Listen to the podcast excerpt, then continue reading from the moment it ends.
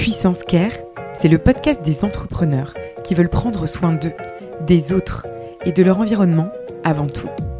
À l'heure de la surperformance, de la visibilité, de la productivité, les entrepreneurs rencontrent de nombreuses difficultés sans jamais pouvoir en parler ou se confier. Il est temps de lever le voile sur l'un des mots de notre siècle.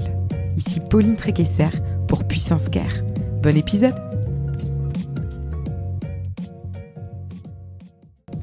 Je remercie WeMind de soutenir la saison 2 de Puissance Care. WeMind, c'est la mutuelle des indépendants, avec une option pour maintenir ses revenus, mais c'est aussi une responsabilité civile professionnelle. Si vous êtes entrepreneur, solopreneur, freelance, prenez le temps de vous couvrir. WeMind, c'est une communauté, un service conçu pour les indépendants. Il y a même un comité d'entreprise inclus pour tous leurs membres, avec des bons plans pour toute la famille. Je suis membre de WeMind depuis 2018. J'ai bénéficié de leur accompagnement à plusieurs reprises et je vous les recommande vivement. Prenez soin de vous et rendez-vous sur www.wemind.io pour plus d'informations.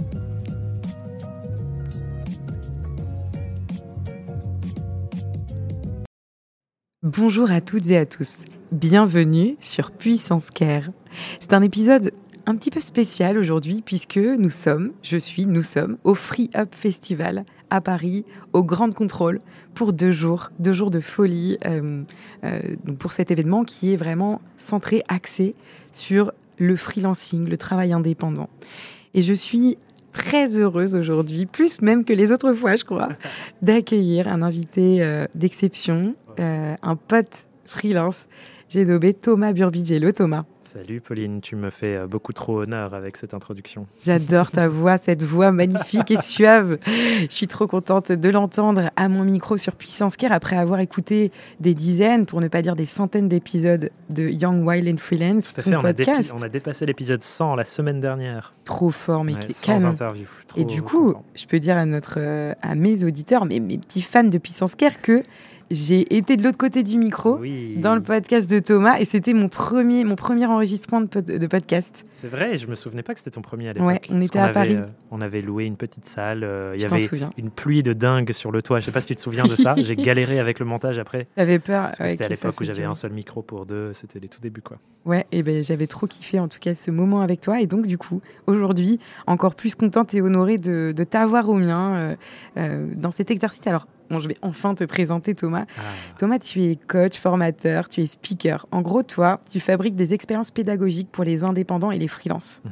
Ton objectif, du coup, c'est d'aider les indépendants à construire une activité qui prospère, nourrit les idéaux et change la vie de leurs clients sur le chemin. C'est beau, ça. C'est ta présentation sur LinkedIn que j'ai trop kiffé et que j'ai mhm. décidé, du coup, de, de redonner ici au micro.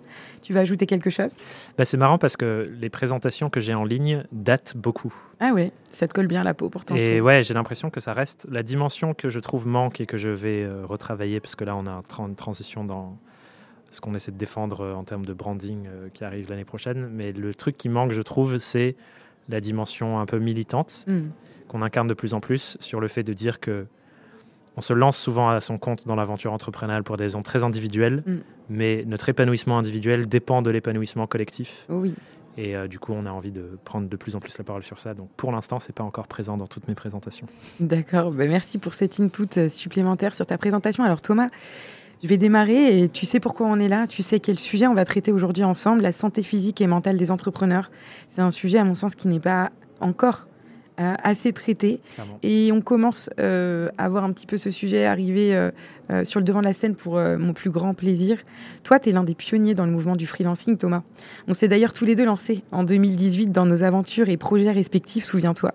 Qu'est-ce qui t'a amené à l'époque à aller dans cette direction? Qu'est-ce qui t'a appelé dans le hmm. mouvement du freelancing et de l'indépendance? Bah, 2018, c'est le moment, même 2017, fin 2017, c'est le moment où je suis à plein temps. Hmm. Mais en fait, j'ai commencé à côté de mes études dès 2016.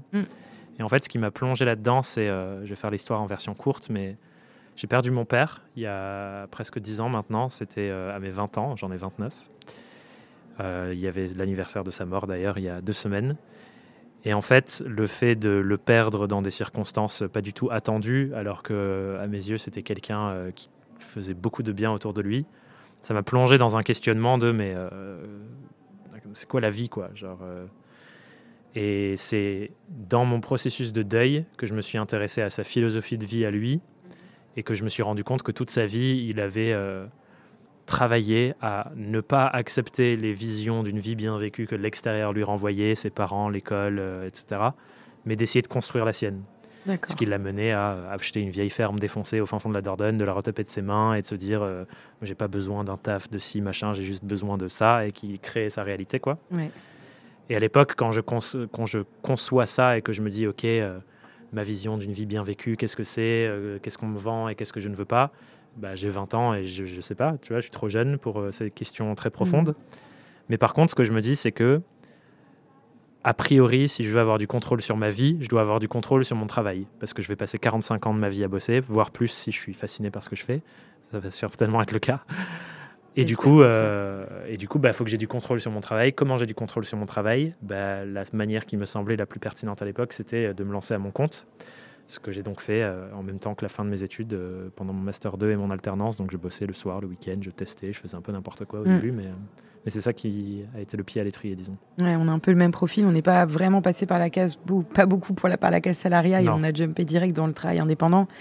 Donc on est ce genre un peu de profil atypique, un peu alien, ou en tout cas à l'époque, c'est un petit peu ce qu'on était. Clairement. C'était bizarre en fait des gens qui, qui, se lançaient à corps perdu dans le travail indépendant. Ouais, bah, je me souviens, euh, l'anecdote que je raconte souvent, c'est moi j'ai fait mes études à Dauphine. Mm en alternance. Donc on était euh, préparé à bosser dans les boîtes du CAC 40, etc. Et on avait un cours en Master 2 qui était préparation aux entretiens d'embauche et à faire des CV pour rentrer au CAC 40. Euh, et, du coup, pendant ces cours, tous les cours, je faisais exprès de lever la main et poser la même question, qui n'a jamais eu de réponse pendant tout le module, qui était Je sais que je ne veux pas bosser dans ces boîtes-là, je suis déjà freelance, je vais le rester, qu'est-ce que je peux faire pour bien m'y préparer Comment vous m'aider pendant ce cours? Quelle est l'alternative? Et la réponse était toujours on n'a rien prévu de ce cadre-là. Et presque, ils essayaient de me convaire de ne pas le faire. Tu vois mm.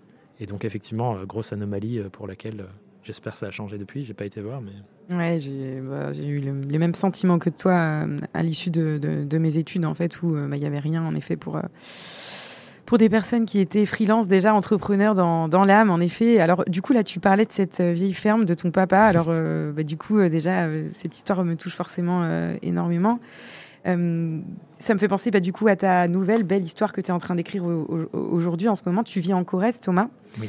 Euh, c'est pas un secret, hein, j'ai le droit de le dire. C'est pas un secret du tout. Les gens savent euh, une colline en Corrèze perdue dans la diagonale du vide. Ouais, et ça a l'air sublimissime. D'ailleurs, je suis pas très loin de Bordeaux et on s'est dit qu'un jour je viendrai. Tout à fait. Est-ce que ce choix de vie te permet d'avoir un meilleur équilibre de vie pro-perso T'étais où avant et qu'est-ce qui t'a fait jumper euh, là-bas, dans la campagne, dans ce vide intersidéral magnifique?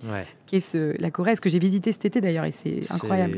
C'est indéniablement une qualité de vie euh, bien plus grande que ce que je vivais à l'époque. Du coup, comme je disais, j'ai fait mes études à Dauphine, et je pense que comme beaucoup d'entre nous, quand on finit les nos études et qu'on n'a pas un travail qui nous emmène ailleurs, on reste par défaut à l'endroit où on vit déjà, hmm. par simplicité. Quoi. Et donc, le début de ma vie professionnelle, bah, je suis resté à, à Paris. C'est là que j'ai eu mes premiers clients, c'est là que j'ai travaillé mon écosystème. Euh, euh, et, du coup, je suis resté ici. quoi. Mm. Et cette ville est assez incroyable. On y est en ce moment pour euh, la densité des opportunités, des rencontres qui sont possibles. Donc, il y avait une grande stimulation. C'était génial. J'ai rencontré plein de gens. Et pour l'intensité du début de mon aventure pro, c'était c'était génial. Par contre, il y a un moment où j'ai commencé à me rendre compte que ça ne me nourrissait plus autant. Mm. Et je me suis retrouvé un moment dans une espèce de dichotomie de... Je me racontais l'histoire où j'avais la croyance que pour faire ce que je faisais, et déjà à l'époque, je commençais à faire des conférences euh, dans tous les coworking de mm. Paris, euh, je faisais des ateliers pour les clients, enfin, je faisais plein de choses euh, en présentiel pour, pour les freelances. Oui. Et je me racontais l'histoire que je ne pouvais pas faire ça si j'étais pas à Paris parce que l'écosystème est là, tout le monde est là, ce festival est là, enfin, tous ces mm. trucs-là, tu vois. Et du coup, ce qui m'a sauvé de cette croyance, parce qu'à l'époque, j'avais déjà un projet comme celui que j'ai aujourd'hui de aller vers un lieu de vie collectif, mm. monter un écolieu, mm. c'est la voie qu'on prend. Mais dans ma tête, c'était oui, je vais faire ça, mm. mais par contre, il me faut un pied-à-terre à Paris. Donc, mon plan, c'était on va trouver une maison avec euh, mes meilleurs potes à la campagne et euh, un, un pied-à-terre à Paris, et il faut qu'on finance les deux ensemble. Covid, à l'époque du Covid, j'étais en couple, euh, enfin, je venais de me séparer d'une ex. On a vécu ensemble dans un appart et donc euh, il s'était décidé que c'est moi qui allais partir de l'appart pour euh, la période d'entre-deux. quoi. Donc je me suis retrouvé chez mon cousin sur le canapé chez des potes, des trucs comme ça. Et là, ça commence à puer le confinement. C'était genre la semaine où il y a Macron qui allait faire une prise de parole et je me suis dit, ça sent la merde. Je ne veux pas être confiné chez mon cousin dans un 30 mètres carrés où il vit déjà avec sa copine et moi je suis sur le canapé tous les jours. On je préfère aller sentir la bouse de vache. Exactement. Donc je me suis dit, je vais rentrer chez ma mère qui vit euh, sur cette euh, ferme défoncée, petit cottage au fin fond de nulle part en Dordogne où j'ai grandi. Et en fait, ça a été une espèce de revirement de situation où j'ai dû passer toutes les interventions que je faisais à Paris en présentiel en ligne. Mm. Donc j'ai commencé à faire des conférences en ligne. J'ai pris un atelier que je vendais en présentiel au freelance. J'en ai fait ma première formation en ligne. Mm. Et en fait, j'ai à la fois le business qui a fait mm. ça a explosé parce que euh, j'avais tout mon attention à un seul endroit. Et puis tous les gens étaient prêts aussi à, à, ça parce que du coup on était enfermés chez soi quoi. Et en même temps, j'ai eu la sensation d'avoir plus de liberté alors qu'on était confiné et que j'étais à la campagne et que j'avais la forêt en face de chez moi que quand je vivais à Paris. Mm. Et du coup, ça a fait sauter la croyance. Je suis jamais remonté à Paris et du coup, j'ai passé du temps chez ma mère, puis du temps dans une maison de parents de ma meilleure pote. Puis on a trouvé cette maison, on habite maintenant en Corrèze. Mais tout ça, elle est dans la continuité d'un projet qui existait déjà, qui est que je veux vivre en collectif, euh, dans un écolieu, ne pas tomber dans euh, le schéma tout construit de la famille nucléaire qui a sa petite maison isolée des mm-hmm. autres et on connaît à peine nos voisins. Mm. Genre moi j'ai envie de vivre dans un village avec que des gens que je connais et on s'entraide surtout, tu vois. Mm. J'adore. Donc voilà. J'ai envie de venir vivre chez vous. Bah viens, viens, viens voir, c'est trop bien. Il faut qu'on rachète les maisons à côté et tu auras une petite maison si tu veux. une petite tiny, ça me dit bien. Alors toi Thomas, tu accompagnes bah, beaucoup de freelances dans leur quotidien. Et bah, en fait, quelque part, du coup, euh, en les formant, en les accompagnant, en les coachant, tu prends en fait soin d'eux. Comment toi, est-ce que tu vas aujourd'hui? Moi, moi-même. Toi, toi-même, oui. C'est une fin d'année difficile. Euh, le mois de novembre, j'en parlais dans ma newsletter récemment. C'est toujours un moment particulier pour moi. Mm. Euh, et je pense qu'il y a plein de facteurs. De toute façon, je pense que le mois de novembre, c'est jamais un mois où tout le monde va au top. J'ai l'impression qu'il y a un pattern à cet endroit-là. Mais je j'oublie et chaque mois de novembre, je me souviens des traces de la mort de mon père. Et je pense que c'est un sujet qui, enfin voilà, ça laisse des traces quoi. Ce mm. genre de trauma dans une vie où c'est inattendu, ça arrive du jour au lendemain. Mm. Euh, pour la petite histoire, pour les gens qui ne m'ont jamais entendu parler de ça, en gros, je, je suis à Paris en train de bosser. J'ai un appel de ma mère à 11h le vendredi soir à la fin de ma première semaine en alternance où j'ai l'impression d'être le roi du monde parce que je mm. bosse en cabinet de conseil à la défense. Et elle me dit euh, Ton père a fait une rupture d'anévrisme, il faut que tu prennes un train, on t'attend pour débrancher la machine en gros. Mm. J'avais déjà entendu cette histoire. Et donc le lendemain matin, je prends un train, j'arrive à l'hôpital. Dix minutes plus tard, il y a une infirmière qui arrive en mode euh, Bon, ben maintenant vous êtes là, vous devez collectivement prendre la décision de enlever le truc pour que, parce qu'il survivait, parce que la machine le faisait respirer. Donc voilà, je pense que ça, ça laisse des traces. Tous les mois de novembre, euh, ça revient. Plus le fait que, je pense, la fin de l'année, on est toujours euh, sur les rotules. C'est intense d'être à son compte, c'est intense d'être entrepreneur, c'est intense de s'occuper de centaines. Euh, et je pense que ça, c'est un truc que les gens n'entrevoient pas. Quand on fait de l'accompagnement dans les formes, quand on le fait, quand on crée beaucoup de contenu, quand on est tous les jours sur les réseaux sociaux, plusieurs fois par jour à publier, quand on a des interactions constantes sociales avec tellement de gens, quand il faut essayer de se souvenir du visage et du prénom de tout le monde parce que bah, j'ai envie d'être en lien avec les, humains en face, mais en fait c'est drainant de fou quoi. Mm.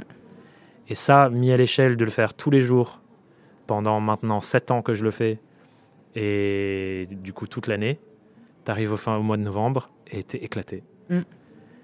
Et c'est super dur du coup. Euh, enfin, la fin de l'année est souvent dure pour moi. J'ai souvent de, beaucoup plus d'anxiété. Mm. Là, par exemple, je me rends compte, euh, je me suis rendu compte récemment que depuis trois semaines, j'ai genre mal à la mâchoire parce que je suis tout le temps contracté à la mm. mâchoire parce que angoisse, anxiété, fin d'année. Je prends des décisions assez osées avec ma boîte en ce moment, dont on reparlera peut-être à un moment. Mm. Enfin, ouais, il y a un contexte global qui fait que c'est vachement dur. Et du coup, euh, mon système de soutien et de soins autour de moi devient d'autant plus important en ce mm. moment-là. Je pense qu'on en parlera aussi. Mais la fin de l'année, c'est jamais facile. Mm. Et c'est important qu'on en parle parce que euh, dans notre écosystème entrepreneurial, il y a trop ce truc de euh, faire semblant que tout va bien et montrer que son meilleur visage. Quoi. Ouais, exactement. La fameuse tarification dont on va, on va aborder ce sujet, évidemment. on est aligné là-dessus. Bah, tu le dis, tu es dans une période très dense. La période, elle est dense parce que c'est une période de changement. Euh, en effet, donc, euh, ça fait sept années que tu es à fond sur ce sujet du freelancing. Et là, Thomas, tu viens de t'associer. c'est une bonne, une très bonne nouvelle. Pourquoi est-ce que tu as pris cette décision, Thomas, de t'associer? Qu'est-ce que ça va changer dans ton quotidien? Et est-ce que tu étais arrivé à un point de, de non-retour, un point de rupture parce que bah, tu cartonnes en fait? Euh, En tout cas, c'est ce qu'on voit de l'extérieur. Et, voilà, j'aimerais que tu nous parles de, de, cela, si tu, tu l'acceptes, ce changement et cette décision de t'associer. Pourquoi est-ce que aujourd'hui tout ne repose plus sur les épaules de Thomas Burbidge? C'est une, une, conversation hyper intéressante qu'on peut prendre dans plein d'angles parce qu'elle parle aussi de mon système de soins et de comment j'entrevois ma boîte comme un véhicule pour du soin pour moi, mais aussi pour euh, les gens autour de moi. Mm. Donc la personne avec qui je m'associe, c'est la personne qui m'a fait découvrir le monde du coaching en 2017, qui a été ma première coach perso pour moi, mon activité de freelance à l'époque où je faisais de la stratégie de marque. Et elle, a rencontré ma coloc en premier sur un voyage euh, un peu introspectif auquel ma coloc a participé, Isaline, avec qui j'habite encore aujourd'hui. Elle a déménagé à Paris, donc cette personne s'appelle Dani. Elle a commencé à faire euh, ses euh, coachings et ses événements de coaching dans notre salon de notre colloque à Paris. Et c'est là où j'ai découvert ce monde et j'étais en mode, oh, c'est incroyable. enfin, j'étais aspiré, quoi. Et on a commencé les premiers projets où j'ai commencé à changer de posture de je suis freelance à je parle un peu de l'entrepreneuriat et tout, c'était avec, euh, avec cette personne. Et du coup, depuis, on s'est vraiment construit ensemble. Euh, elle a beaucoup emprunt ses sujets d'intérêt sur moi, moi dans l'autre sens, donc on a fait des mélanges dans plein de sens. Et aujourd'hui, du coup, c'est la personne avec qui j'habite avec deux personnes, Isaline, ma meilleure pote d'enfance, et euh, Dani, euh, qui est euh, devenue une des personnes auxquelles je tiens le plus au monde. Et donc, on a une relation fascinante où on est amis, on co-milite sur des sujets où on traîne dans des écosystèmes similaires, où on vit des expériences très fortes côte à côte et ensemble. On travaille ensemble depuis 2018. Et du coup, cette décision d'association, c'est pas juste moi avec ma boîte qui tourne où je dis ah ben j'ai besoin d'une autre compétence, je vais trouver quelqu'un pour la remplir et on va s'associer. C'est en fait une décision de me dire bah je vois ma meilleure amie qui a des compétences de dingue les exécuter d'une certaine manière avec des avantages et des inconvénients pour elle. Moi, j'ai mon aventure qui s'est développée d'une certaine façon et il y a des avantages et des inconvénients. Et en fait, la meilleure décision pour l'entreprise, pour notre équilibre de vie entre elle et moi à deux, pour son épanouissement aussi et pour le mien, c'est ce, de réunir les bateaux. de, de, de, de, réflexion et de, de, checklist, en fait, de se dire, mais en fait, tous les, tous les voyants sont ouverts, il faut, faut qu'on y aille, quoi, comme un appel. Et en fait, on en parlait dans, notre, euh, dans l'épisode 100 de mon podcast. C'est un épisode avec elle où, en gros, on explique euh, les décisions derrière mm. cette association. Passionnant. Et, et l'une d'elles, c'est, en gros, euh, la, première fois qu'on a eu cette discussion, on bossait ensemble sur notre plus gros programme d'accompagnement, qui est un programme de coaching sur deux ans. On accompagne les gens pendant deux années à réorganiser leur entreprise ou la développer, enfin voilà, trouver l'alignement qui est bon pour eux et pour elles. Et elle a fait un burn-out. Mm. Et donc pendant euh, quatre mois, euh, quatre mois, six mois, elle était euh, pas du tout là. Enfin, j'ai repris les bars pendant six mois, quoi. Et au retour de son burn-out, en gros, on s'est posé ensemble pour définir qu'est-ce qui doit changer par rapport à comment tu travaillais avant pour que ça ne se reproduise plus. Et un des indicateurs, c'était que bah, du coup, on avait chacun, chacune notre entreprise, et euh, elle, elle devait se battre pour trouver d'autres sources de rémunération en plus de ce qu'on faisait de base. Et du coup, on s'est décidé que, euh, en fait, pour son bien-être, pour pas qu'elle refasse un burn-out, parce que c'est la personne avec qui je vis et ma meilleure amie et que je tiens à son épanouissement, en fait, ça faisait beaucoup plus sens qu'elle arrête de se battre pour trouver des clients, euh, faire son, sa gestion et tout à côté, et que juste bah, fasse tout ce qu'elle faisait à côté pour d'autres gens pour euh, les mm. gens que moi j'aide. Mm. Et donc, on a décidé de pas juste travailler ensemble sur un programme, mais qu'elle devienne coach sur tous les programmes que moi je faisais où c'était mm. moi qui accompagnais.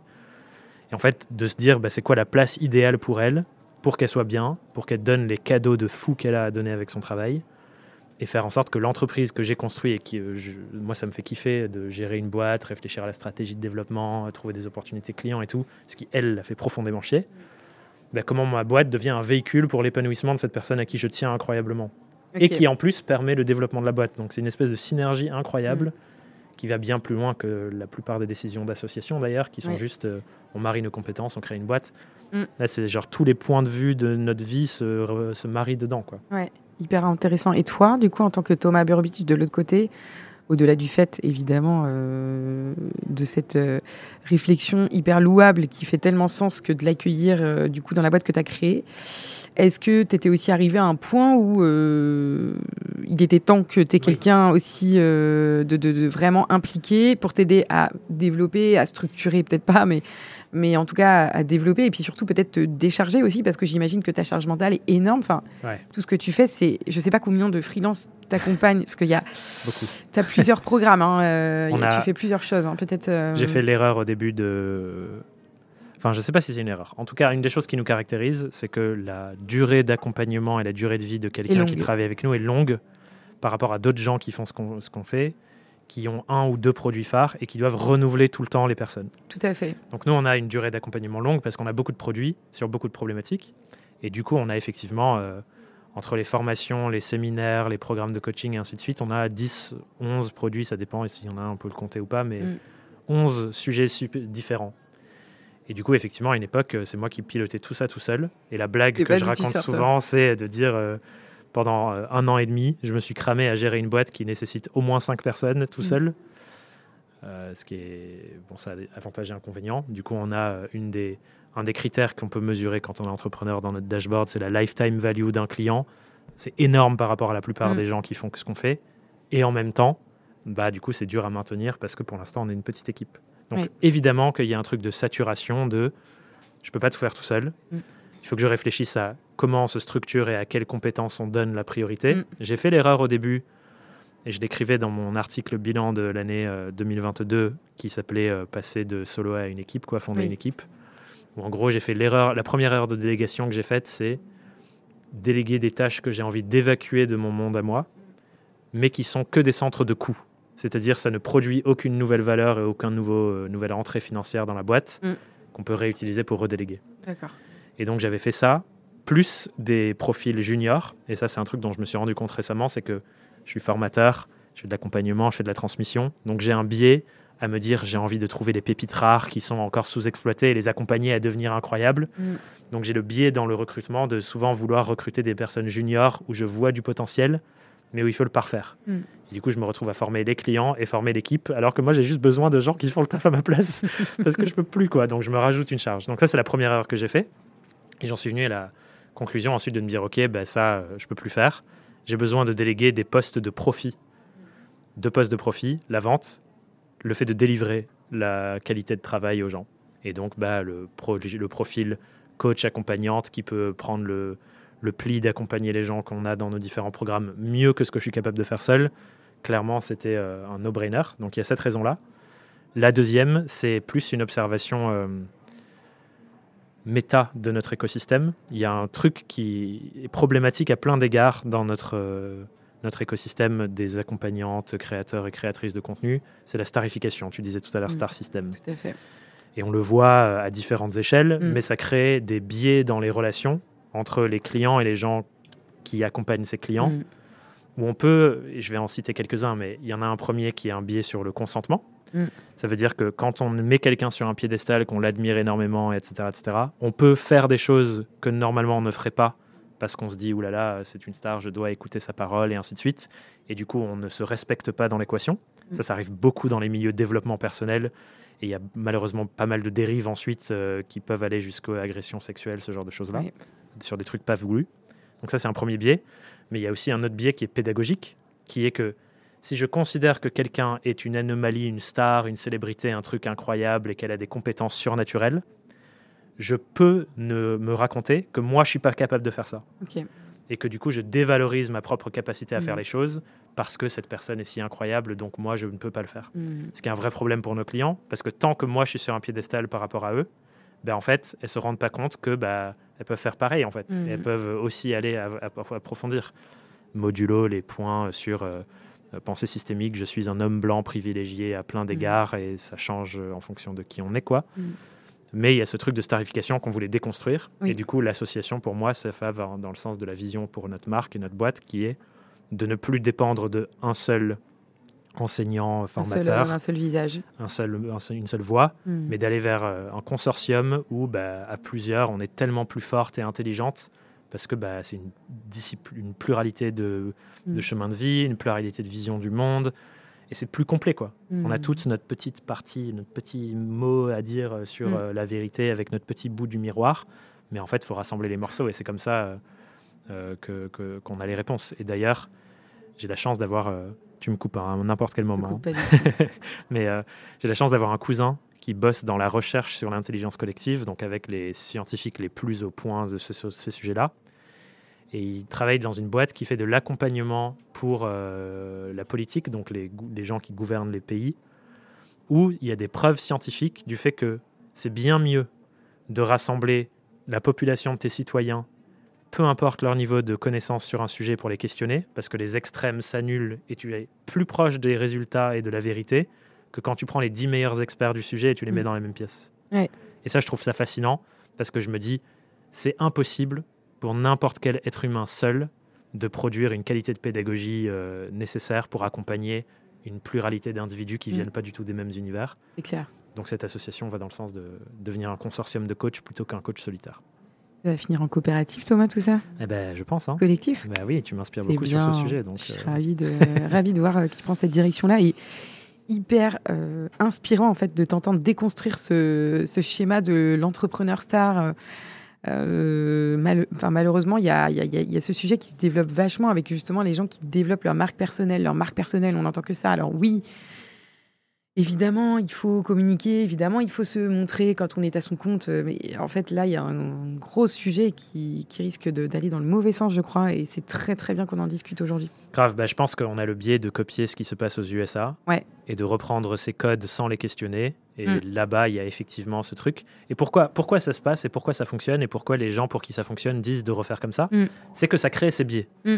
Donc si tu as ce côté où tu as une notoriété qui se développe et ça crée de la, Mm. de déséquilibre dans les relations, c'est évident que tu vends plus facilement, Mm. que tu as plus d'opportunités, que les gens viennent te voir parce qu'ils se racontent que bah, tu es une anomalie du système qui va les aider à en sortir eux aussi. Tout à fait.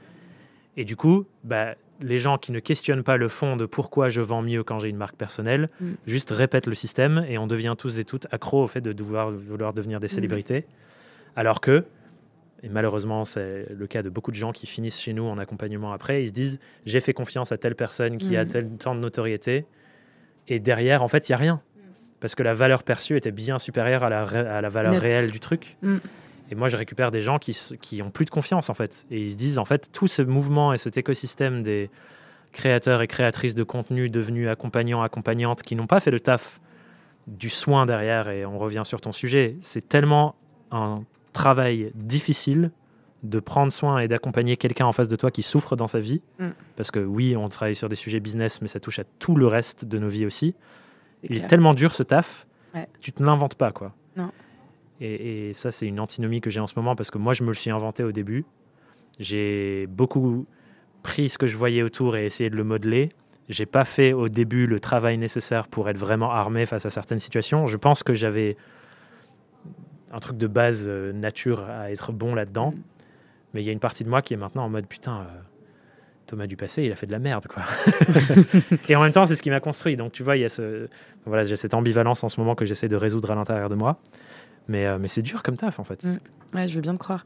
Est-ce que tu observes justement, c'est pas forcément une question que j'avais trop prévue, mais je me posais la question, est-ce que tu observes dans l'écosystème entrepreneurial qu'on connaît très bien, toi et moi, qui nous entoure au quotidien Je te demande pas de lâcher des noms, hein, t'inquiète Thomas. Je, je voulais savoir, est-ce que tu observes de, justement des, moments de, de, de, grosses crises pour certains entrepreneurs qui se confient peut-être et qui disent leurs difficultés? Euh, Qu'est-ce que tu observes Qu'est-ce que tu entends C'est quoi les, sujets qui reviennent le plus souvent? J'ai l'impression en ce moment, dans ce truc de starification, qu'il y a un mouvement du plus c'est plus, c'est plus, c'est plus, c'est plus. Genre, euh, plus de chiffre d'affaires, plus de croissance, plus de productivité. euh. Enfin, globalement, je pense si on prend une capture d'écran de. On pourrait faire ça d'ailleurs, euh, nuage de mots, des trucs qui reviennent le plus souvent sur les posts LinkedIn des gens dans notre écosystème. Tu as vraiment ce discours de euh, faut grossir vite. Si tu fais pas tant, t'es un plouc. Euh, Le SMIC LinkedIn. euh, voilà, exactement. Euh, sous couvert d'ailleurs de trucs un peu attention, le monde va mal, sécurise-toi, nanana, Ouais. genre pseudo-écolo, alors que c'est genre c'est complètement l'inverse le discours qu'il faudrait avoir. Donc j'ai l'impression qu'il y a cette mouvance-là, et qu'effectivement, malheureusement, cette mouvance du euh, plus c'est plus et la croissance toujours plus, Mm.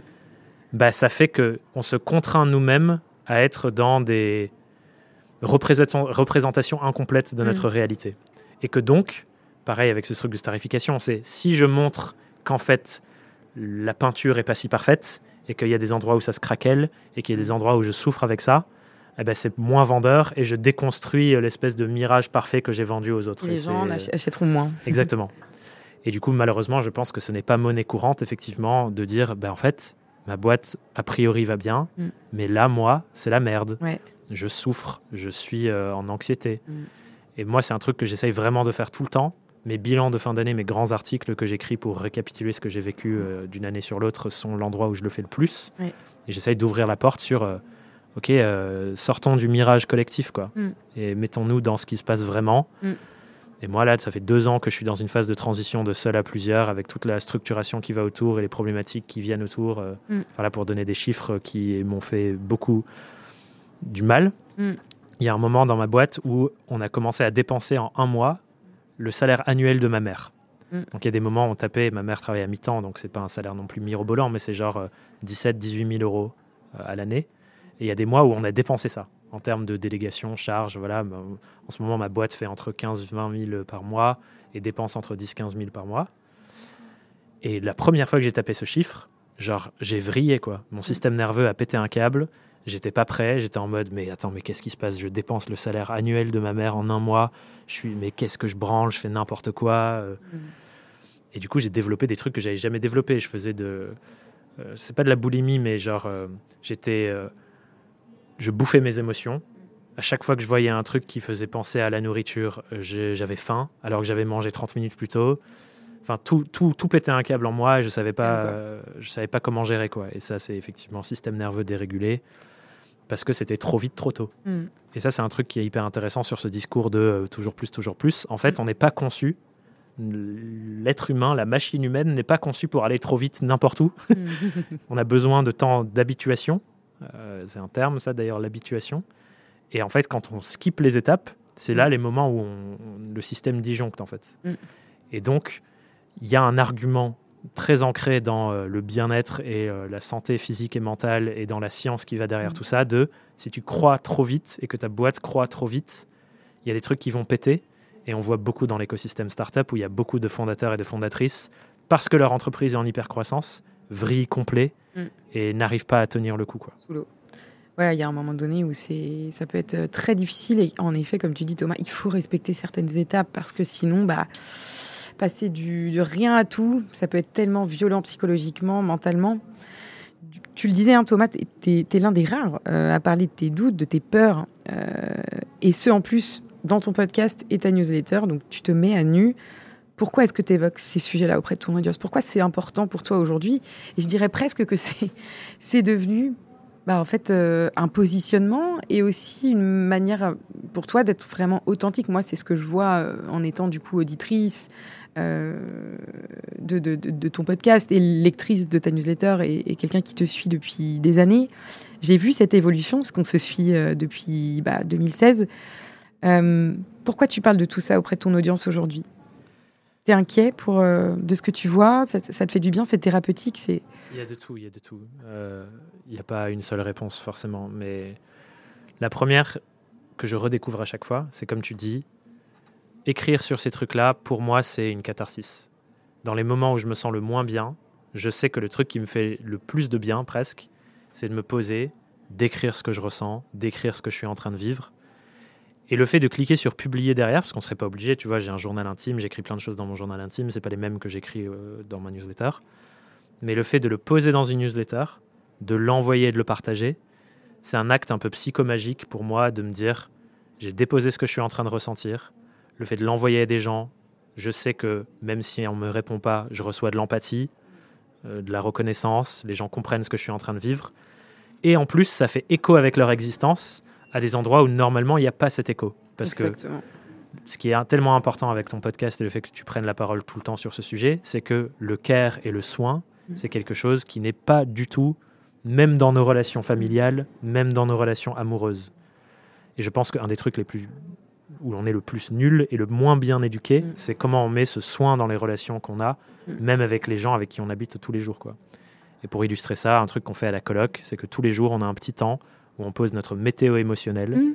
Donc on se tait, on écoute l'autre, et quand l'autre a fini de déballer sa météo émotionnelle, on dit euh, j'ai terminé, j'ai fait, j'ai dit, ça passe à la prochaine personne et on tourne. Et juste le fait de dire ça, tu vois, mm. d'avoir un espace où les gens sont là, leur attention est sur toi, il n'y a pas de mm. téléphone, il n'y a rien, leur, euh, leur écoute est présente. Tellement rare aujourd'hui en 2023.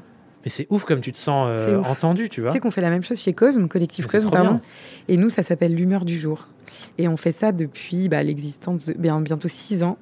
À chaque euh, rendez-vous en visio, à chaque euh, temps de séminaire ou à chaque fois qu'on se regroupe les 15 associés, et bah, du coup, ça prend de plus en plus de temps parce que bah du coup, il y a de plus en plus de monde. Mais cette minute ça change tout. d'humeur du jour, ou bah, si quelqu'un a mal dormi parce qu'il a des enfants, euh, si quelqu'un bah, est pas bien émotionnellement, s'il est sous l'eau, ou au contraire qu'il n'a pas assez de mission et que du coup c'est un facteur de stress. Enfin, et en fait, bah, là voilà, aujourd'hui, euh, je suis fatiguée. Je suis fatiguée parce que je me suis réveillée à 6 heures ce matin parce que mon fils. Et tu vois, en fait. Bah, ça crée du lien, en fait. Ça crée du lien et t'es focus. C'est-à-dire, en fait, euh, comme tu disais, tu as un moment où on est tellement sursollicité, les notifications, le, petit mode avion que tu as mis tout à l'heure pour, pour passer ces trois quarts d'heure avec moi. C'est tellement précieux de se dire qu'il y a une personne à un moment donné qui est dédiée hmm. pour t'écouter. Et c'est pour ça que j'adore les podcasts. Ouais, moi aussi. C'est que ça n'existe pas ailleurs. Et dans une bulle. Tu es là. Et là, aujourd'hui, on a 2, 3, 4, 5, 6, 7 personnes qui sont là en live. Coucou. tout le monde. Et c'est la première fois qu'on fait ça d'ailleurs avec Thomas, un podcast live. Je suis trop contente de faire ça avec toi. Ces gens sont là et ils regardent pas leur téléphone. Ça prend des notes. Il y en a juste un, Et ça prend des notes. Et, non, mais ces gens sont là, ils nous regardent, ils sont dédiés là à nous aussi, Thomas. Et c'est assez kiffant. Alors. Mais du coup, ça, c'est un des trucs, tu vois, c'est que quand j'écris mm. et que je sais que c'est lu, je me sens écouté, entendu, mm. euh, pris en compte. Mm. Et la deuxième chose, c'est que ça fait la même chose pour les autres qui se sentent parfois écoutés, entendus, reconnus dans leur vécu. Ouais. Là où c'est pas le cas dans d'autres euh, trucs. Quand tu as une newsletter qui parle que de business tout le temps, Qu'est-ce que ça fait? Ça crée de la comparaison. Quand moi je suis dans le mal mm. et que je lis ce truc, bah, je suis en train de me dire putain, je devrais faire ci, je devrais faire ça, nanana. Ça crée de la tension de ouf en mm. moi. Donc moi je me dis, quand je vais mal, c'est une opportunité pour aider les gens à se rendre compte que c'est ok, c'est normal que je me sente mal moi aussi. Mm. Ça fait partie de l'aventure. Je peux prendre soin de ça. Et après seulement, je repartirai. Et on a besoin de ça en fait. Et c'est pour ça que moi je me dis. Euh, voilà, je suis le vecteur pour ramener un peu plus de ça dans ce monde entrepreneurial mm. parce que, comme je le disais tout à l'heure en conférence, malheureusement, si tu prends toutes les personnes qui sont rassemblées ici au festival, mm. toutes les entreprises, tous les speakers, bah, je pense 98% d'entre eux ne parlent jamais de ce soin mm. et jamais des problématiques systémiques qui sont plus larges que ça aussi. Notamment le fait que le soin dans notre culture est beaucoup porté par les femmes, mm. pas par les hommes, parce qu'on n'est pas éduqué à ça, mm. et que du coup, bah, c'est encore plus dur. Quoi. Et c'est pour ça que sur Puissance Care, d'ailleurs, j'aimerais, je voudrais, je souhaiterais qu'il y ait beaucoup d'hommes, mm. et de limite de ne pas avoir la parité pour le coup, parce que les hommes ne parlent pas euh, de cela. Et c'est pour ça que Thomas, c'est précieux que tu sois là. Alors, j'avais deux autres questions. Euh, est-ce que tu es prévenant? Et est-ce que tu prends soin de toi? À savoir est-ce que hmm. tu as une prévoyance, une retraite, est-ce que tu fais des investissements pour sécuriser ton avenir? Euh, Qu'est-ce que tu as mis en place, toi, pour préparer les potentiels accidents de la vie ou la suite? Tu as parlé de ton papa, c'est arrivé du jour au lendemain. Du coup, quand on a des traumatismes de vie comme euh, tu as pu le vivre au travers de ton père, moi au travers de ma maladie, bah, on est un peu plus prévenant. c'est vrai qu'on fait plus attention à tout ça. Prévoyance, retraite, investissement, est-ce que euh, c'est des sujets qui te parlent? Eh ben, je pense que j'ai hérité d'un truc de mon père qui est le. C'était une personnalité qui prenait beaucoup sur ses épaules, qui mm. bossait, bossait, bossait, bossait énormément pour les autres. Un bon biais masculin, ça d'ailleurs, euh, de se dire euh, je prends les responsabilités et on s'écoute pas soi. Donc je pense que j'ai hérité de ça et j'ai beaucoup ce biais de je me dépasse et je n'écoute pas forcément mes limites. C'est un apprentissage constant et qui est très important. Donc je pense que par nature, j'ai pas ce côté prévoyance. Et d'ailleurs, c'est un sujet euh, constant de réflexion pour moi qui est dans la structuration de ma boîte. J'ai envie de prendre soin de tout le monde. Et euh, j'ai découvert ce truc de euh, le patron, entre guillemets, qui se fait mhm. passer en dernier. Il y a des moments où j'ai arrêté de payer mon salaire pour payer les freelances avec mhm. qui je bossais. Des trucs comme ça. Donc j'ai un, vrai travail de déconstruction à faire. Là où par contre je pense que je, je fais des choses bien, mm. c'est pas dans les réponses encore assez individualiste, comme celle que tu as citée. J'investis pour ma sécurité, euh, prévoyance pour moi.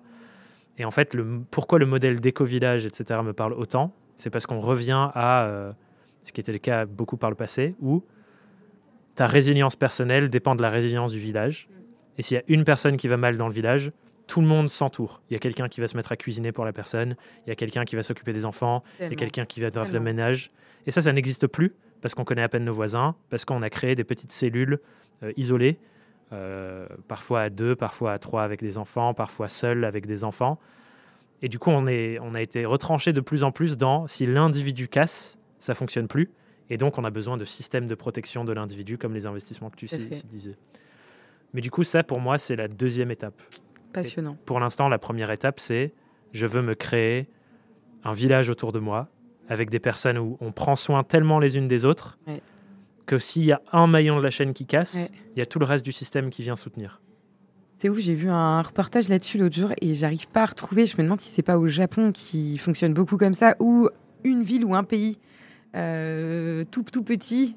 Euh, mais je j'arrive plus à me souvenir. C'est terrible. J'ai vu un reportage là-dessus vraiment où euh, bah du coup évidemment c'était bah, pareil, tout petit village. Et je crois que c'est au Japon, en effet. Euh, une ville au Japon ou un quartier. Enfin, voilà.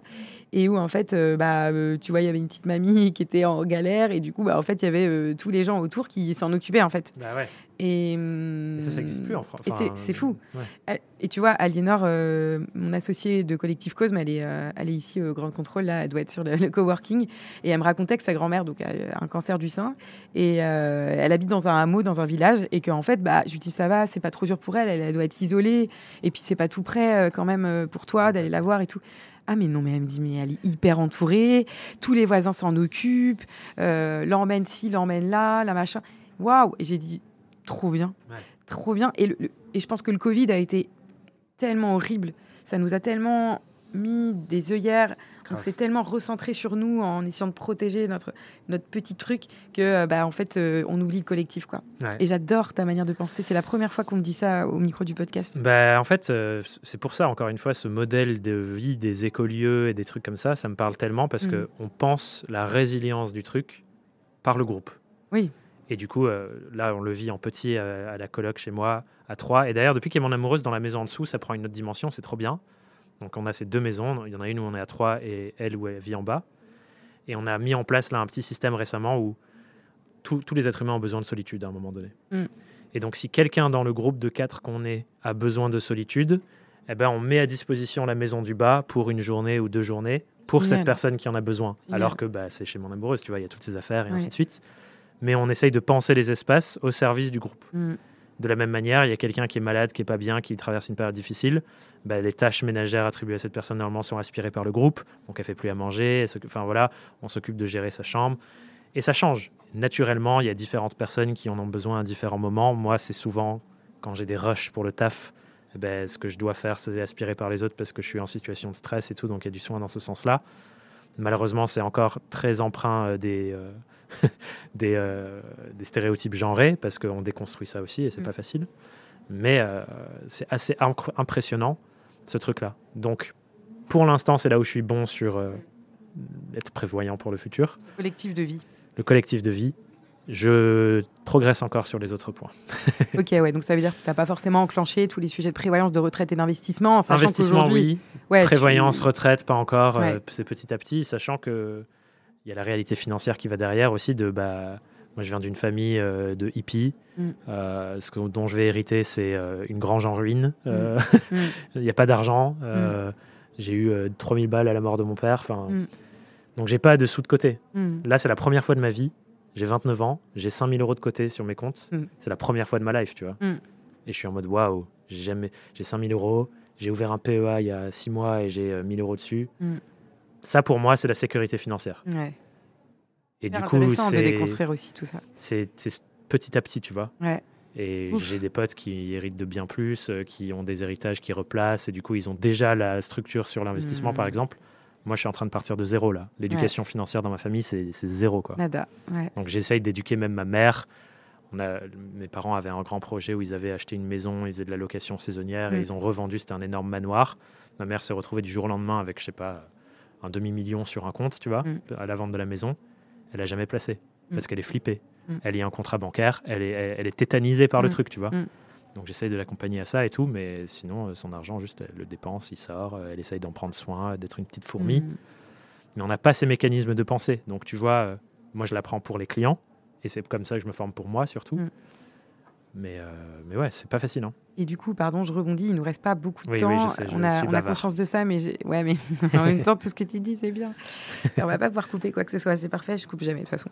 Euh, je voulais rebondir là-dessus, je voulais rebondir, Thomas, et te poser cette question-là. Je, je, titille un peu sur la prévoyance, mais aujourd'hui, du coup, si t'arrive quoi que ce soit, enfin, du coup, t'as pas peur euh, de pas pouvoir t'arrêter. Et, et justement, euh, enfin voilà, ouais, c'est c'est pas un sujet qui. Je suis pétrifié. Ouais, ok. C'est arrivé avec ma, mon associé coloc. Mm.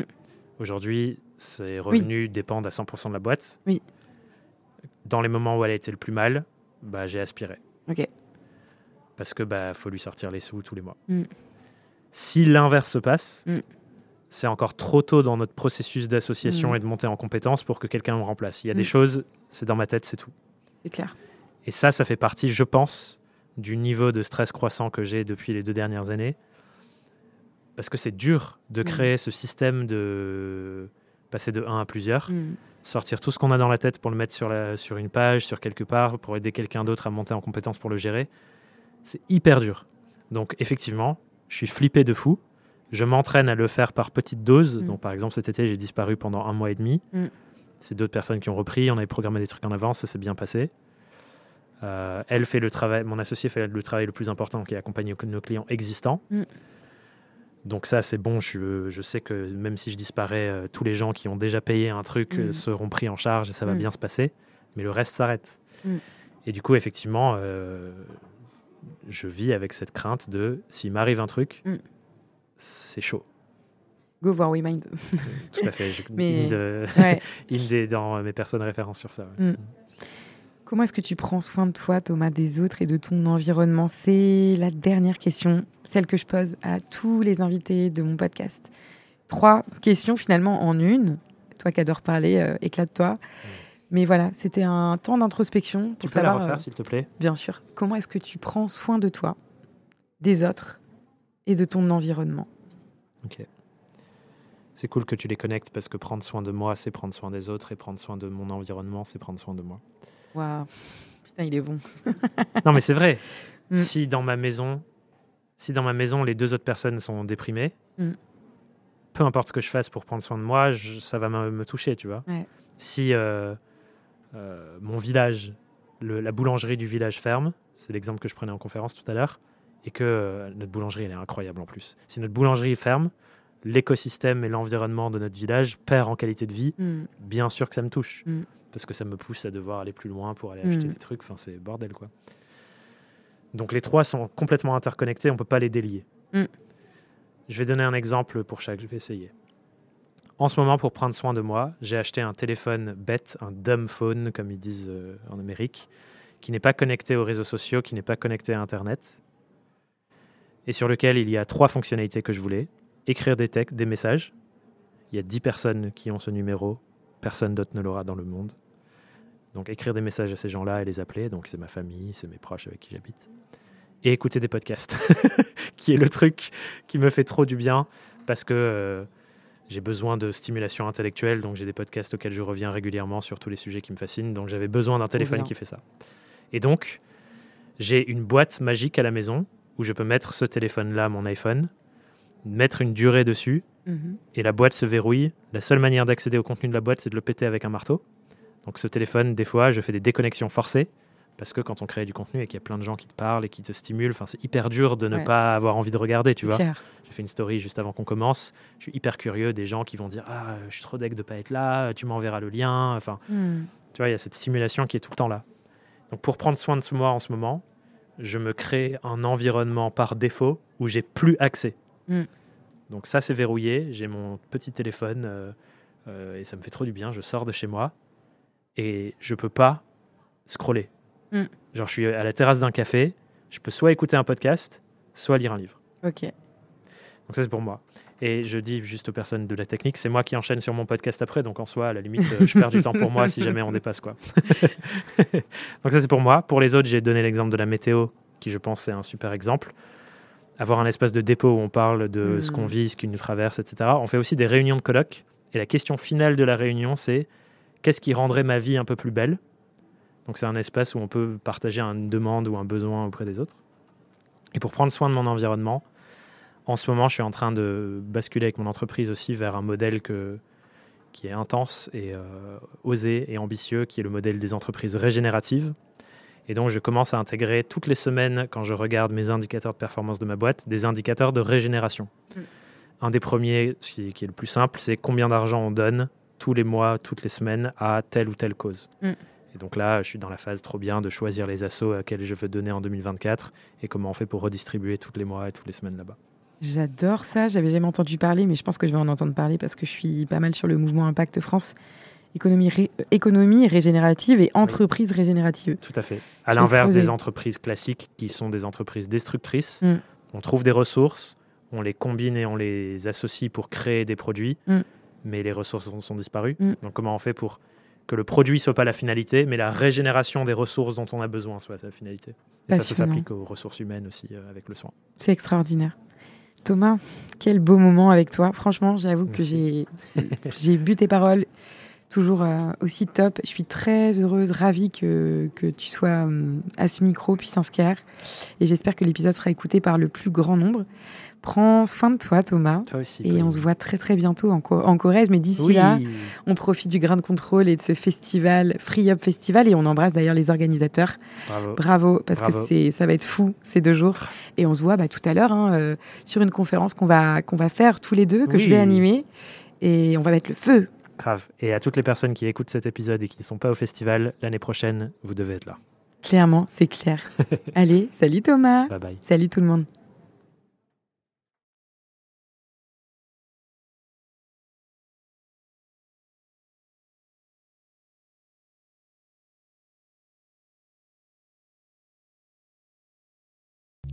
Merci beaucoup pour votre écoute. Vous pouvez me retrouver sur Instagram à Puissance Care ou sur LinkedIn à Pauline Tréquesser. Ce podcast vous plaît? Vous voulez me soutenir? N'hésitez pas à noter le podcast 5 étoiles sur Apple Podcast. Take care